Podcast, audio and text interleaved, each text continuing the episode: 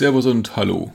Hier ist der Podcast Die 4W der Marktforschung von und mit Wolfgang Gesslinger. Die 4W der Marktforschung bilden, in Anlehnung an die 4P Marketing, eine Gedankenstütze für Marketingprofis, um die wichtigsten Aspekte der Marktforschung im Blick zu behalten.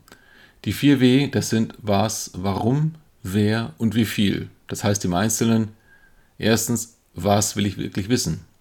Klingt einfach, ist aber häufig nicht so klar und verändert sich gerne im Laufe des Setups einer Studie. Zweitens, warum will ich es wissen? Das heißt, was will ich mit dem Ergebnis machen? Ist es die Grundlage für eine PR-Kampagne oder für eine Investitionsentscheidung? Drittens, wer soll man das beantworten? Das heißt, welche Personen sollten befragt werden? Das ist der zentrale Punkt jeder Studie, der Ergebnis und Kosten stark beeinflusst. Viertens, wie viel darf es kosten? Das heißt, was ist mir das Wissen wert, das mir die Marktforschung liefert?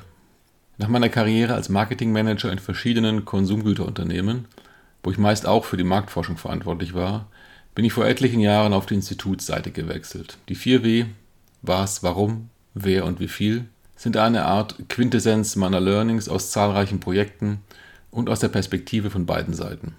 Etliche Fallstricke lassen sich vermeiden, wenn man diese vier Fragen sorgfältig durchdenkt, bevor man eine Studie durchführt. Einige Tipps dazu und zu weiteren für Marketingverantwortliche relevanten Aspekten der Marktforschung möchte ich in diesem Podcast weitergeben, damit Sie als Hörer oder Hörerin die Marktforschung besser für Ihre Arbeit nutzen können und damit letztlich erfolgreicher in Ihrem Job sind. Sollten Sie zu einzelnen Themen Fragen oder Anmerkungen haben, freue ich mich über eine Kontaktaufnahme, ebenso über Vorschläge, was bestimmte Fragestellungen angeht. So, und nun zur heutigen Marketingfrage an die Marktforschung.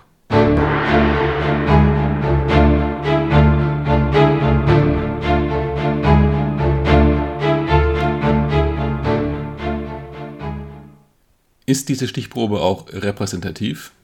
Die etwas flapsige Gegenfrage hierzu lautet, repräsentativ für was? Wir sind hier beim dritten W der Marktforschung. Wer soll es mir beantworten, sprich, wer soll befragt werden? Bei Politikumfragen ist die Antwort auf den ersten Blick einfach. Hier bietet sich die stimmberechtigte Wohnbevölkerung an. Eine Ziehung nach dem Zufallsverfahren sollte eine Stichprobe ergeben, die für die genannte Grundgesamtheit repräsentativ ist. Das heißt, die Verteilung relevanter Parameter für die Fragestellung sind in Stichprobe und Grundgesamtheit gleich. Mithilfe statistischer Methoden kann ich für jeden Wert die Schwankungsbreite angeben, also vereinfacht gesagt die Genauigkeit. Leider bringt dieses einfach erscheinende Verfahren in der Praxis diverse Probleme mit sich, was zu unerwünschten Ergebnissen führt. Das heißt, Prognose und Wahlergebnis weichen voneinander ab. Das hat damit zu tun, dass manche Befragte sich am Wahltag umentscheiden. Andere geben lieber erwünschte als richtige Antworten und wiederum andere weigern sich gleich komplett zu antworten. All das führt zu Verzerrungen in der Zusammensetzung der Stichprobe. Denn bestimmte Personengruppen verweigern sich eher als andere. Versuchen Sie mal, in einem Villenviertel ein Interview zu bekommen. Ich habe es selbst während meiner Studienzeit probiert und mir stundenlang von Tür zu Tür gelaufen, meist vergeblich. Manche der Probleme lassen sich mit Zeit und Geld lösen bzw. reduzieren, andere weniger. Im Marketing hat man nach meiner Erfahrung im Allgemeinen weder Zeit noch Geld, um das Zufallsverfahren einzusetzen. Meistens interessiert man sich auch nicht für die Wohnbevölkerung, sondern für Personen mit bestimmten Merkmalen, die nur eine Teilgruppe bilden. Sagen wir, Sie haben es mit Bier zu tun und wollen alles Mögliche über Ihre Marke und die Wettbewerber in Erfahrung bringen. Wie wichtig sind dann Aussagen von Personen, die grundsätzlich keinen Alkohol bzw. kein Bier trinken und die zu einem großen Teil einzelne Biermarken nicht kennen?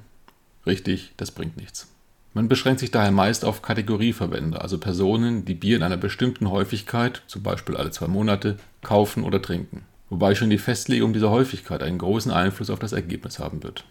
Diese Personen bilden also ihre Grundgesamtheit. Um zur Stichprobe zu gelangen, trifft man nun keine zufällige, sondern eine bewusste, systematische Auswahl. Hierfür muss man sich Kriterien überlegen, die umsetzbar und relevant für die Produktkategorie sind. Meist wählt man Geschlecht, Alter und regionale Verteilung in der Annahme, dass diese Faktoren einen großen Einfluss auf das Verhalten und die Meinungen der Befragten haben. Da Bier ein sehr regionales Produkt ist, klar männerlastig und jüngere andere Marken trinken als ältere Personen, leuchtet diese Auswahl ein. Aber wie ist nun die definierte Grundgesamtheit hinsichtlich Geschlecht, Alter und Region zusammengesetzt? Hierzu greift man näherungsweise auf die Verteilung dieser Merkmale zurück, wie diese in amtlichen Statistiken für die Gesamtbevölkerung ausgewiesen werden. Damit kann man hochrechnen, wie verbreitet die jeweiligen Antworten unserer Biergrundgesamtheit sind. Das ist zwar ungenau, aber man weiß es meist nicht besser.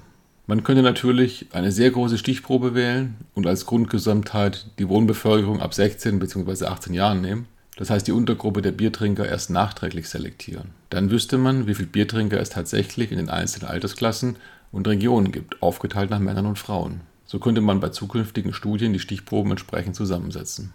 Jetzt ergeben sich aber mindestens zwei Schwierigkeiten. Welche Kriterien sind wichtig? Zählen neben Alter, Geschlecht und Region eventuell Bildung, Einkommen oder Haushaltsgröße dazu? Oder Größe des Freundeskreises oder Anzahl der Vereinsmitgliedschaften? Und wie ist es mit Einstellungen zu bestimmten Themen? Bei identischen soziodemografischen Kriterien können zwei Personen sehr unterschiedliche Einstellungen zu Umwelt etc. haben. Selbst wenn man alle wichtigen Kriterien ermitteln kann und ihre Verteilung in der gesuchten Grundgesamtheit. Was macht man damit? Je mehr Kriterien Sie haben, um eine Stichprobe zu definieren, desto schwieriger sind die entsprechenden Personen zu finden, falls überhaupt, und desto, Sie ahnen es, kostspieliger wird das alles. Im Unternehmensalltag behilft man sich daher meist mit groben Annahmen wie in unserem Bierbeispiel. Wichtig ist bei dieser Quotenauswahl genannten Methode, dass man sich über die Grundgesamtheit im Klaren ist, die der jeweiligen Stichprobe zugrunde liegt. Wenn Sie in unserem Bierbeispiel beispielsweise die Käuferreichweite für bestimmte Marken berechnen wollen, dann gelten diese natürlich nur für Personen, die mindestens alle zwei Monate Bier kaufen bzw. trinken. In der Gesamtbevölkerung ab 18 Jahren ist die Reichweite daher deutlich geringer. Neben der Quotenauswahl ist auch wichtig, die Erhebungsmethoden und ihre jeweiligen Stärken und Schwächen bezüglich der Produktkategorie im Auge zu behalten. Meist werden Konsumenten heute online befragt, was bei Bier kein Problem ist, bei Umfragen zu Computerspielen aber möglicherweise schon. Denn Personen, die sich für ein Online-Panel anmelden, haben insgesamt vermutlich eine wesentlich höhere Affinität zu Computerspielen und damit andere Meinungen und Einstellungen zu diesem Thema als die Gesamtbevölkerung. Einfaches Hochrechnen kann hier zu grob falschen Ergebnissen führen. Wir sehen also, dass die einfache Frage, ist die Stichprobe auch repräsentativ, praktisch kaum zu beantworten ist. Für die Marketingpraxis gilt auch in diesem Fall genau überlegen, was man von wem wissen will und dann die Stichprobe entsprechend definieren. Im Rahmen akzeptabler Ungenauigkeiten bzw. Annahmen wird man für vertretbare Kosten zu brauchbaren Ergebnissen kommen. Das war's für dieses Mal. Vielen Dank fürs Zuhören über Feedback und Fragen, auch Themenvorschläge, freue ich mich. Bis bald, Ihr Wolfgang Esslinger.